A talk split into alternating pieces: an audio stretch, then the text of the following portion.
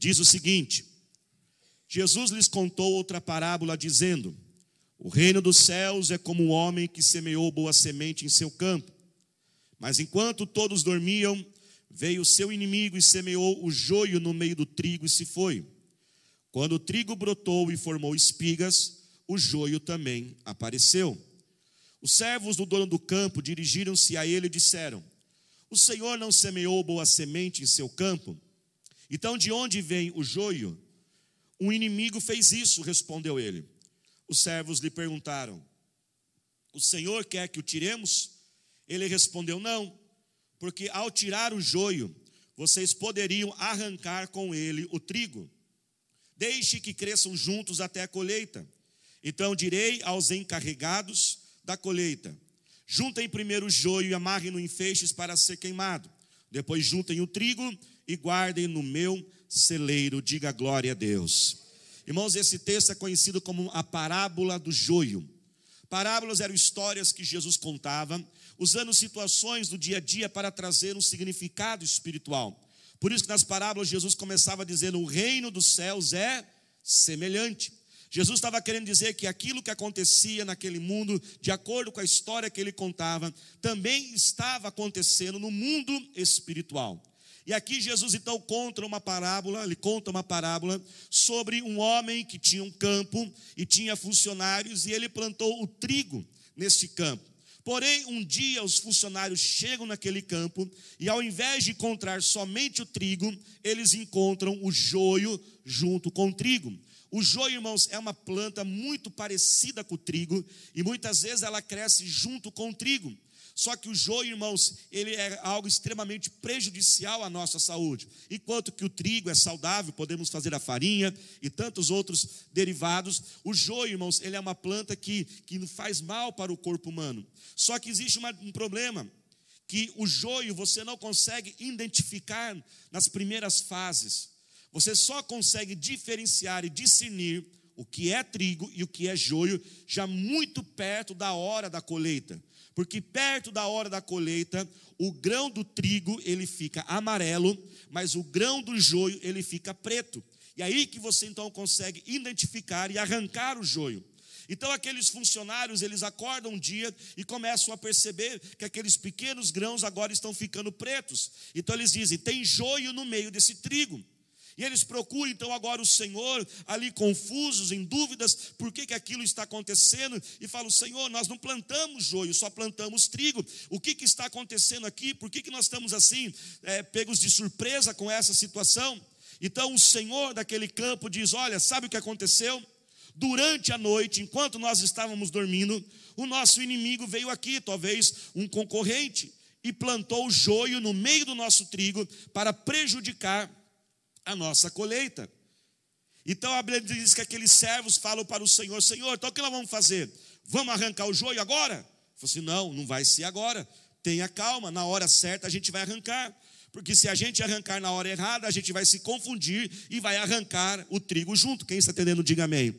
Ele fala: na hora certa eu vou mandar os meus encarregados e nós vamos continuar tendo essa colheita. Essa colheita vai ser uma grande colheita, mas no tempo adequado nós vamos arrancar este joio. Essa parábola, irmãos, no seu primeiro sentido, no seu primeiro propósito, ela fala acerca de salvação.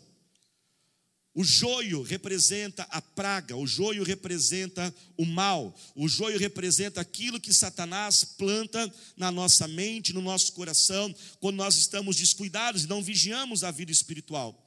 E ali ser separado entre trigo e joio, e ali o joio ser queimado, faz uma alusão, significa sobre o inferno. O trigo representa aqueles que serão salvos e o joio representa aqueles que não receberão a salvação.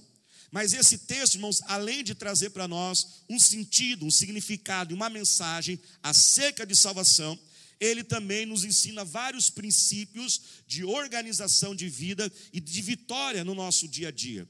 E o primeiro princípio que esta parábola nos ensina é que a vida, irmãos, ela é feita de imprevistos. A imprevisibilidade da vida, irmãos, é uma realidade. Nós não conseguimos prever tudo que irá acontecer.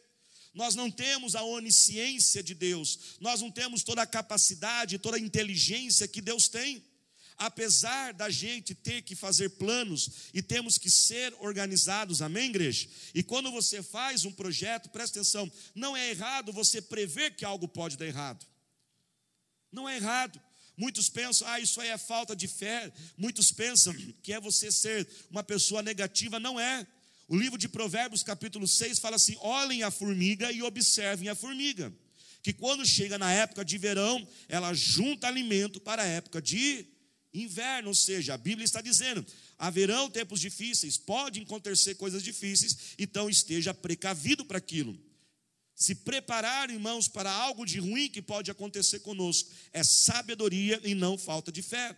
Mas mesmo que a gente se prepare, a gente seja organizado, mesmo que a gente planeje, mesmo que a gente elimine todas as possibilidades de um projeto, de algo na nossa vida que pode dar errado, ainda assim Muitas coisas podem acontecer sem a gente prever.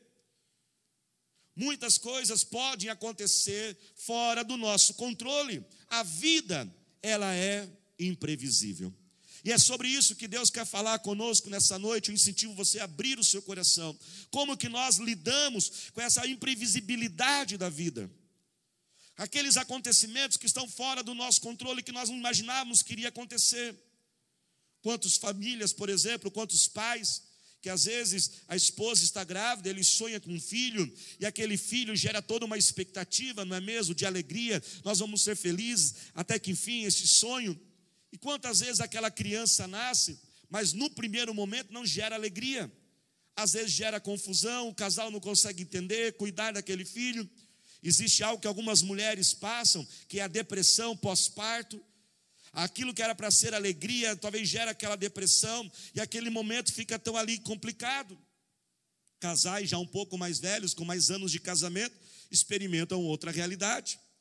Você passa ali 20, 25 anos da sua vida cuidando dos filhos, é motorista dos filhos e resolvendo as coisas para os filhos, e os filhos vão crescendo, e ali um começa, um já casa, o outro já está noivo, e aí você, maridão, olha para tua esposa e fala: amorzinho, daqui a pouquinho vai ser só nós de novo, e nós vamos ficar aqui só eu e você, esses filhos vão vazar de casa, e a gente vai poder viajar, a gente vai poder cuidar das coisas, e você começa a imaginar, e de repente só está você e a tua esposa, o teu esposo, aquela expressão que nós usamos, né, o ninho vazio, e agora você pensa que vai ser alegria total.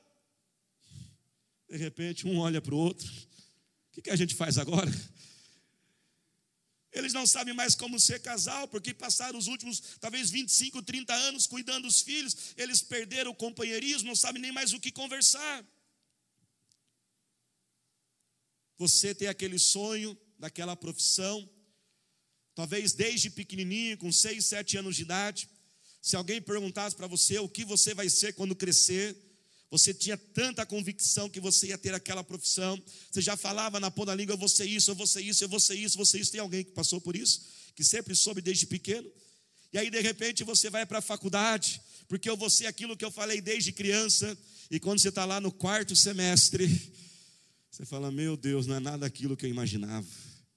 Um dia você está no trabalho, o teu chefe te elogia, o teu chefe talvez até fala em te promover, e você volta todo feliz para a tua casa, quando depois do dia seguinte você é chamado ir para o RH. Aí você já sabe o que acontece. Você fica confuso, espera aí. Ontem mesmo falávamos de algo e agora tudo mudou de repente. Você se dá bem, você tem uma conquista, você tem uma vitória na vida. E ali você vai compartilhar aquela vitória com um parente seu, um amigo seu, diz: Olha o que eu comprei, olha o que eu conquistei, olha essa casa nova, olha que realização. E aí você mostra aquela sua grande vitória. Quando de repente você percebe no semblante deles que eles não estão nem um pouquinho felizes com você. Eles ficaram com ciúmes e ficaram com inveja. Quem já passou por isso? E você fala: Que coisa. Eu pensei que eles iriam se alegrar comigo. Eu pensei que eles iam festejar. Você faz aquele regime, é rúcula para cá, e aveia, não sei o que lá, irmãos, os negócios que não tem gosto direito. E a sua expectativa agora, você vai subir na balança. Você já sabe o final da história, né? Muitas vezes nós decidimos e falamos, agora eu vou pegar firme com Jesus, as coisas vão melhorar, quando de repente parece que está tudo piorando. E a gente começa assim: puxa, só foi eu pegar firme com Deus, começar a vir à igreja, as coisas viraram do avesso. A vida, irmãos, é imprevisível. E não é fácil lidar com esses momentos de imprevisibilidade, não é fácil lidar com isso, porque isso deixa a gente confuso, deixa a gente atordoado, a gente não sabe para onde ir, nós não sabemos como reagir. Mas através dessa história, irmãos, nós podemos aprender como nós podemos lidar com esses imprevistos que acontecem em nossa vida. Quando isso, irmãos, acontecer, faça como aqueles homens fizeram. Qual foi a primeira reação deles? Eles foram procurar o Senhor daquele campo e foram chegar até ele e disseram: Senhor, o que aconteceu? Por que, que esse joio está aqui? Nos oriente, ilumine a nossa mente. Sabe, irmãos, Deus tem prazer em iluminar a nossa mente, Deus tem prazer em clarear as coisas, Deus tem prazer em nos orientar, Deus tem prazer em responder os nossos porquês. Deus não é aquele Deus mau, severo, num trono lá que não quer conversar, que você não pode falar com ele nada, não, irmãos. A Bíblia diz que luz para os nossos pés e lâmpada para uma lâmpada para a nossa vida, a luz para a nossa vida é a palavra de Deus, é o Senhor Jesus quando algo acontecer e você for pego de surpresa e você não entender por que, que isso está acontecendo comigo, eu não esperava isso acontecer, corra até Jesus e chega a Ele e diga: Senhor Jesus, me explica, me ensine, me mostre. Mas não vá, irmãos, para a murmuração, não entre no caminho da reclamação. Sabe, irmãos, algo que define, preste atenção nisso um dos indicadores que define o nosso nível de espiritualidade e de intimidade com Deus é o intervalo que acontece, é o tempo que acontece que você demora entre um evento até você buscar a direção de Deus. Eu vou repetir. Um dos indicadores do seu nível de intimidade, de espiritualidade com Deus, é quanto tempo leva para você correr até Jesus depois de algo ruim ou difícil ou imprevisível acontecer. Quanto maior for esse tempo, significa que a tua intimidade com Deus não está tão profunda. Isso acontece, irmãos, toda hora. Algo acontece, a gente vai querendo resolver as coisas. Pergunta para aquele. Primeiro a gente fica nervoso, depois a gente fica com raiva, depois a gente xinga, murmura. Aí depois você fala: Deus, o que está acontecendo? Não, diminua esse intervalo. Quando algo acontecer, que a primeira reação chega, Jesus, me orienta. Essas coisas estão muito estranhas. E eu sei que tem gente aqui que está passando por esses imprevisíveis da vida. Coisas estranhas estão acontecendo. Corra até Jesus e pergunte para Ele. Não demore muito tempo. Então aquele senhor começa a responder os seus funcionários diz: Olha, sabe por que isso aconteceu? E então a Bíblia diz que aquele Senhor diz: Foi o nosso inimigo. Foi o nosso inimigo que fez isso. Ele quer destruir a nossa colheita. A origem daquele problema foi o inimigo. E nós não podemos esquecermos, nós também temos um inimigo. Nós estamos em batalha, diga comigo, eu estou em batalha. Nós não podemos, irmãos, descuidar. Nós não podemos ter, perder a nossa atenção. Eu tenho meu sogro, ele é pastor, ele costuma dizer, quando alguém chega para ele e fala assim: "Ah, eu vou dar uma viajada para distrair um pouco". Ele com muita educação, no jeitinho dele, fala assim: "Olha, com todo respeito, não diga mais isso. Diga que você vai viajar para descansar, mas jamais fique distraído". Nós estamos, irmãos, em guerra, nós temos um inimigo, e você pode perguntar, mas pastor, o que, que eu fiz para Satanás me odiar tanto? Eu não fiz nenhum mal para ele, nunca falei mal dele. Irmãos, a questão não é o que você fez, a questão quem você é. E você é filho e filha de Deus. Satanás, irmãos, não é um Deus do lado do mal. Satanás, ele é infinitamente menor do que Deus. Satanás, como dizia Martinho Lutero, ele é um cachorro na coleira de Deus que não pode avançar um centímetro sequer se Deus não permitir. Satanás, ele quer destruir Deus, mas ele não pode com Deus. Então ele começa a atacar você e a mim, que somos os filhos de Deus, porque qual é a melhor forma de você ferir o coração de um pai, se não machucar o seu próprio filho? Filho. Então ele quer destruir a nossa vida. E ele vem com ataques, ele vem com obras, com setas para roubar a nossa paz, para tirar a nossa alegria. Um dos principais ataques, irmãos, do diabo é o ladrão da alegria. Diga comigo, ladrão da alegria. Existe, irmãos, uma hierarquia no mundo espiritual. A Bíblia fala sobre principados e potestades. Existem demônios para enfermidades, existem demônios para destruir casamento. Existem demônios, irmãos, que nós chamamos de ladrão da alegria. E esses demônios não são muito xarope mesmo, são chato demais. É aqueles demôniozinhos assim, irmãos, que eles ficam rodeando a sua vida. E só algo de bom acontecer, ou quando algo de bom vai acontecer, acontece algo rapidamente só para roubar a sua alegria. Quantos aqui têm tido essa sensação que quando algo bom vai acontecer, sempre acontece algo ruim? Você já percebeu isso, irmãos? Às vezes a gente fica assim tão arisco que quando as coisas estão boas demais, a gente fica assim. Hum, ah, está tudo muito bom. Já já vai acontecer alguma coisa. Porque esse ladrão está ali, ele fica rodeando, ele só fica esperando, ele percebe que Deus vai fazer algo. Ele vê que você recebe uma conquista, uma notícia boa chega, e consequentemente já vem o que? Aquele ladrão da alegria. Irmãos, uma vez eu tive uma experiência sobre o ladrão da alegria. Eu tinha um carro e eu sempre fui assim muito meticuloso, eu sempre gosto das coisas muito bem arrumadas, eu não suporto nada quebrado. Se no meu carro eu tiver um negocinho quebrado, eu já procuro lá arrumar. Eu gosto de ver, eu fico me incomodado de ver as coisas quebradas. E um dia, irmãos, meu carro começou a quebrar. Quebrou um mês, quebrou dois, quebrou três, ia quebrando todo mês, que chegou um ponto, num dia primeiro do mês, eu cheguei para a pastora Talita, minha esposa, e falei assim para ela: o que será que vai quebrar de novo esse mês no nosso carro? Já estava esperando a tragédia. Passaram alguns dias, quebrou de novo. Eu falei para ela assim: viu? Falei para você que ia quebrar alguma coisa? Falou, claro, com essa boca sua aí, né? Já quebrou mesmo. E aí, irmãos, o carro quebrou e eu fiquei triste, e eu fiquei desanimado de gastar dinheiro com aquilo, com outras coisas que eu podia gastar. E aí eu fui falar com Jesus. Falei, Jesus, o que está acontecendo? Lembra sobre intervalo de tempo? Eu demorei demais. Eu esperei passar meses consertando o carro, vários meses, para depois perguntar para Jesus o que estava acontecendo. Porque não é normal um carro quebrar todo mês. De vez em quando, manutenção é até um certo ponto normal, né, irmãos? Senão também os irmãos que são mecânicos não vão ganhar dinheiro nunca, né, gente? Só ficar orando. Eu lembro que uma vez eu estava, Deus, não deixa nenhum carro quebrar.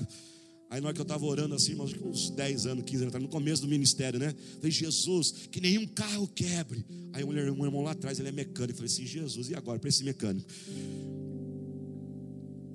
E eu fui perguntar para Jesus. Então Jesus falou: Sabe o que? Ladrão da alegria. Falei, puxa a vida, ladrão da alegria. Como eu, eu demorei para pedir essa direção de Deus. Sabe, irmãos, como enfrentei? Sabe como nós enfrentamos Satanás? Nós enfrentamos Satanás e todos os outros ataques da mesma forma. Primeiro, a gente tem que resistir ao diabo. Nós temos que expulsá-lo, irmãos. Diabo a gente enfrenta. Nós sempre ensinamos na igreja. O diabo a gente enfrenta, a tentação a gente foge. Não queira ser mais forte que a tentação, não, que tentação vence você. Jesus disse para nós não cairmos em tentação e fugir das tentações, mas o diabo a gente enfrenta. Resista ao diabo e ele fugirá de vós. Você sabia que o crente todo dia Todo dia, quantos dias, igreja? Todo dia tem que ter oração de batalha espiritual. Você sabe como que é oração de batalha espiritual? Oração de batalha espiritual ela é diferente. Oração de batalha espiritual você não ora para Deus. Deus faz isso, Deus me liberta, Deus realiza aquilo, Deus me protege. Oração de batalha espiritual. Você usa a autoridade que você já tem no nome de Jesus. Quem é de Jesus aí? Amém? Você tem autoridade sobre você. Você usa aquela autoridade e fala diretamente com o diabo. Pastor, eu vou falar com o diabo. É, pode falar e ele vai fugir de você. Você pega o teu dedo e começa a apontar na cara dele diz: sai, sai, sai, e começa a repreendê-lo. Todo dia o crente tem que ter pelo menos de 5, 7 a 10 minutos de batalha espiritual. Todos os dias. Repreendendo a mente, repreendendo o coração, expulsar da vida dos filhos, expulsar do trabalho. Eu tenho, irmãos, um temperamento mais melancólico. O meu natural é sempre viver triste. Todos os dias. Eu tenho que repreender a tristeza no meu coração. Todos os dias tenho que começar a orar. E não é aquela oração assim, dormindo, já babando na cama, que você pega em sono, né, e dorme. Não. É orar realmente expulsando. Satanás, eu te ordeno, sai da minha mente. Eu expulso a tristeza, sai do meu coração agora. Desânimo, sai de dentro de mim. Eu tenho que orar isso todos os dias. E se eu não fizer isso, eu fico mal. Se eu ficar dois, três dias sem fazer, aquilo vai crescendo de mim. E ao mesmo tempo que expulsar, irmãos, nós temos que também chamar a alegria e a presença de Deus nas nossas vidas. E hoje é dia de você resistir ao diabo e expulsar ele da tua mente e teu coração. Então o carro quebrou aquele dia de novo, aquele mês. Eu falei, Jesus, ele falou, é ladrão da alegria. Eu falei, quer saber de uma coisa? Ladrão da alegria, você vai sair da minha vida em nome de Jesus. E a segunda forma, irmãos, de repreender o ladrão da alegria é não deixar roubar a sua alegria. É tomar uma postura e decisão de dizer: Isso não vai roubar minha alegria. E aquele mês, aquele carro quebrou. Eu disse: Não vou ficar triste. Não fiquei triste. Paguei o conserto. No outro mês quebrou de novo. Não fiquei triste. Não permiti a tristeza, paguei, não fiquei pensando, ah, que dinheiro que eu perdi, podia pagar isso aqui. Não, não fiquei pensando nisso. No terceiro mês o carro não quebrou mais, no quarto não quebrou mais, no quinto não quebrou mais, e até o dia que eu vendi aquele carro, eu só fiz a manutenção básica. Mas irmãos, vamos ser sinceros, nem tudo também a gente pode pôr na conta do inimigo, não é mesmo, irmãos? Algumas consequências somos de nós mesmos. Nós semeamos aquilo. E nós temos que entender a nossa parcela, reconhecer nossos erros, abandonar os nossos erros e pedir o socorro de Deus. Ah, Satanás sujo, fez eu tomar essa multa, esse diabo. Ó, oh, irmão, não foi o diabo, não, viu, irmãos? Fica imaginando o diabo lá do inferno dizendo: Olha, não tem nada a ver com essa multa aí, não, viu? Quem estava aí com o pezinho no chumbo foi você. Ai, Satanás sujo. Olha essa fatura aqui que chegou aqui agora. Irmãos, o cartão de crédito está com você, não está com o diabo, não. Ah, não, sabe o que é, pastor? Eu engravidei por causa do diabo. E, que... Não foi o diabo que foi para a cama, não. Ah, não, não, irmãos, nós temos que entender que existe a nossa parte. Pastor, e se eu errei, como eu faço? Você erra, eu erro, todos nós erramos. Como que nós lidamos quando estamos sofrendo consequências de nossos erros? Primeiro, reconhece o erro, sem desculpa, amém, irmãos? Porque tem gente que fala assim: não, eu errei, mas sabe o que é porque eu errei também? Por quê? Que não sei o quê. Ele, ele reconhece o erro, mas já dando um monte de desculpa, né? Reconhece o erro, sem desculpas. Abandona o erro e chama a misericórdia de Deus. Pastor, Deus terá misericórdia de mim? Sim. As misericórdias do Senhor se renovam todos os dias sobre nós. Outras consequências, outros imprevisíveis, não é por causa do diabo, não é por causa de nós, mas é por causa dos outros. Imprevisível, como diz o nome, significa aquilo que não se, pode, não se pode prever. Nós não teremos controle de tudo. Você pode ter quatro filhos e educar quatro filhos do mesmo jeito. Cada um segue um caminho na vida. Uma das coisas mais injustas que existe é julgar pais pelas escolhas que os filhos fizeram. Deus foi o pai perfeito. Criou o jardim do Éden do bom e do melhor. Teve algum pai mais perfeito que Deus, irmãos? E um dia Adão e Eva ainda rejeitaram Deus e fizeram as suas próprias escolhas. Jesus, o líder perfeito, teve líder mais perfeito que Jesus? Não. E um dia Judas não ouviu o que Jesus ensinou, rejeitou Jesus, traiu e vendeu Jesus. Porém, irmãos, não podemos esquecer que também existe uma outra origem de algo imprevisível que acontece em nós, que vem do nosso Deus. Sabia que muitas vezes Deus também permite algumas coisas acontecerem para mudar a nossa direção, para organizar a nossa vida, ou até mesmo para nos proteger de algo perigoso lá na frente, ou até mesmo para nos abençoar, derramar uma bênção maior do que nós podemos imaginar. Muitas vezes nós estamos num caminho, irmãos, e a gente está surdo, a gente está surdo. Deus está falando, o pastor está falando, anjo está falando, painel de LED na frente, mas a pessoa não enxerga o negócio.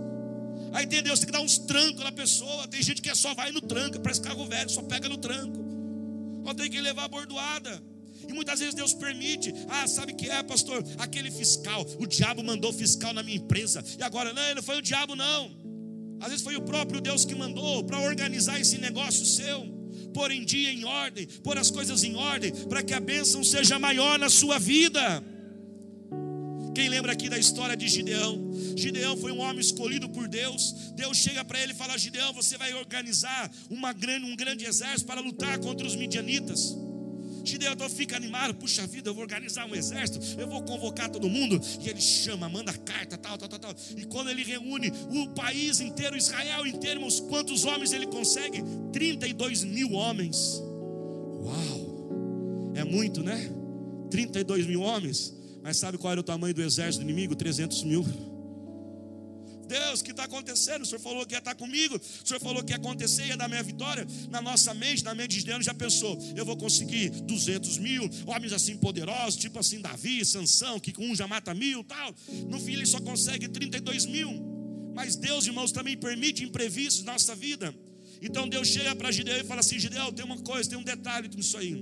Tem gente demais. Que Deus?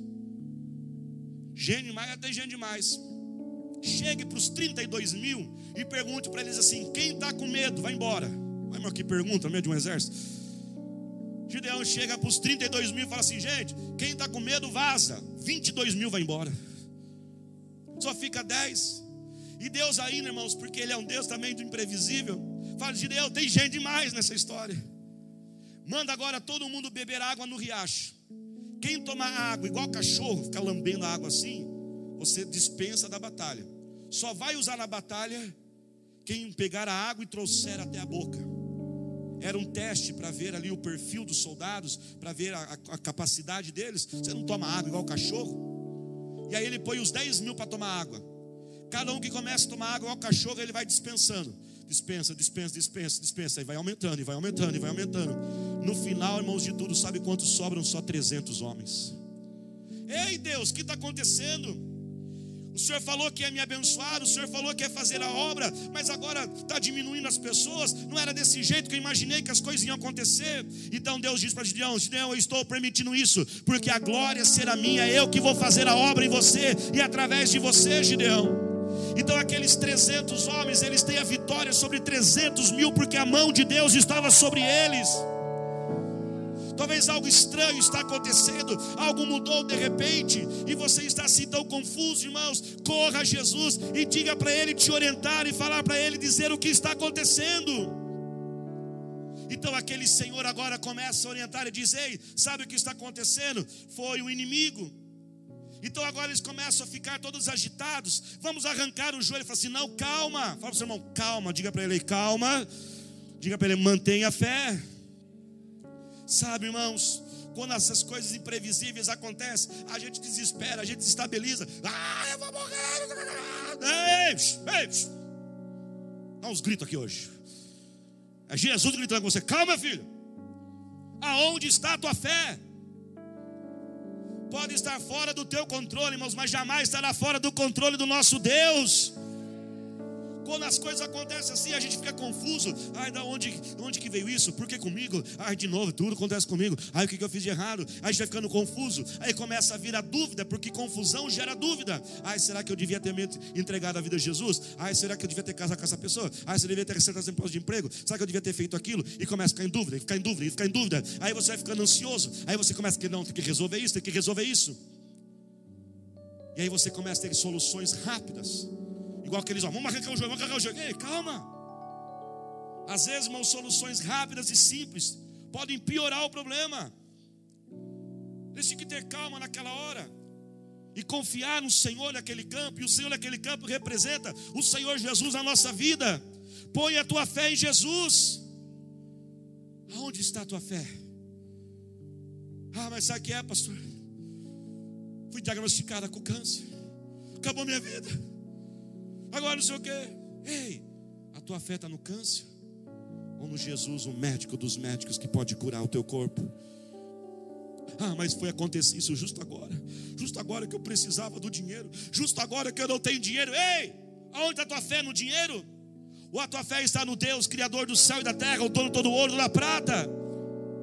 Ah, mas eu tinha feito uma previsão, as coisas iam acontecer desse jeito, e agora eu tinha previsto que ia ser assim, mas aconteceu isso, mudou. Ah, eu peguei aquele professor de novo, aquele professor que não gosta de mim. Ah, estou perdido nessa, nesse semestre, estou perdido. Ei!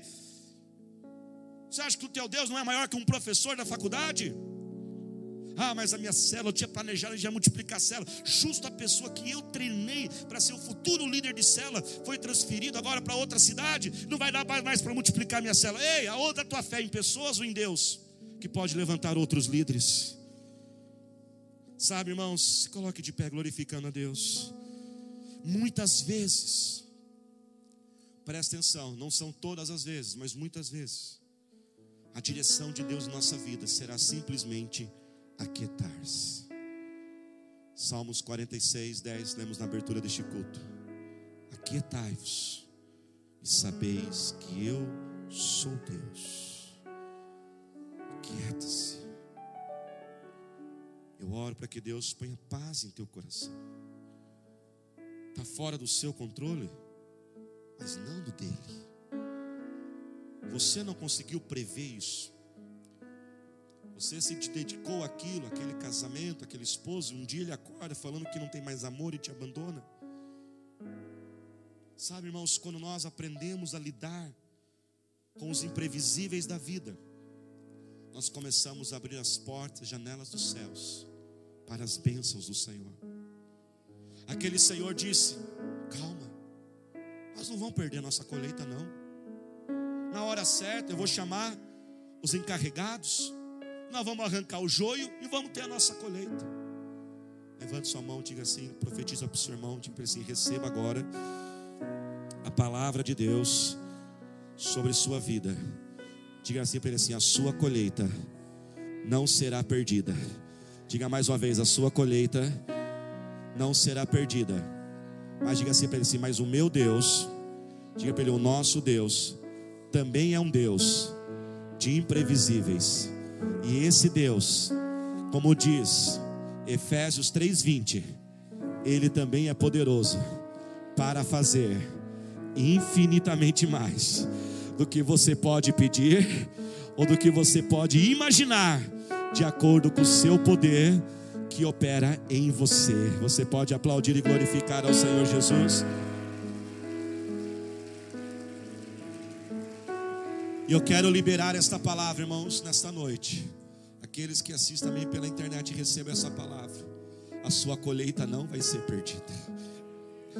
O seu esforço vai ser recompensado e da mesma forma que aquilo de ruim aconteceu de forma imprevisível que você não imaginava, Deus também derramará tantas bênçãos na sua vida que será maior do que você previu.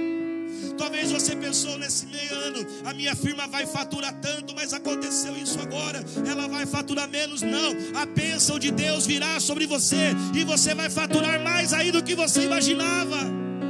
Talvez você pensou, eu vou ter grandes notas, mas vem esse professor, as suas notas serão melhor do que você imagina, pois Deus é especialista em fazer além do que eu posso pedir, além do que eu posso imaginar. Eu profetizo sobre a sua vida, sobre a nossa igreja, nós seremos surpreendidos por Deus, da mesma forma que aquilo que era imprevisível aconteceu e nos encheu de tristeza. O imprevisível de Deus virá também sobre cada um de nós e daremos pulos e pulos de alegria, celebrando, adorando, pois Ele faz mais do que eu posso pedir ou do que eu posso imaginar. Você se preparou para algo, mas Deus manda dizer: aumente a sua expectativa, aumente a sua expectativa. Deus nos deu a promessa: esse é ano de corrermos com os cavalos, de superarmos todos os obstáculos. A sua colheita não vai ser perdida. E além de não ser perdida, apesar dos imprevistos, imprevistos que aconteceram, ela será maior do que você imaginou. Sabe aquilo que você colocou no projeto de vida? Vai ser maior do que aquilo. Mas, pastor, planejei, as coisas não saíram. Eu contava com aquela pessoa, contava aquele dia. Ei, aonde está a tua fé? Levante as tuas mãos agora põe a tua fé em Jesus, fale com Ele agora.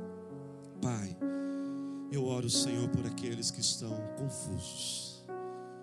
Coisas estranhas, imprevistas estão acontecendo, Senhor.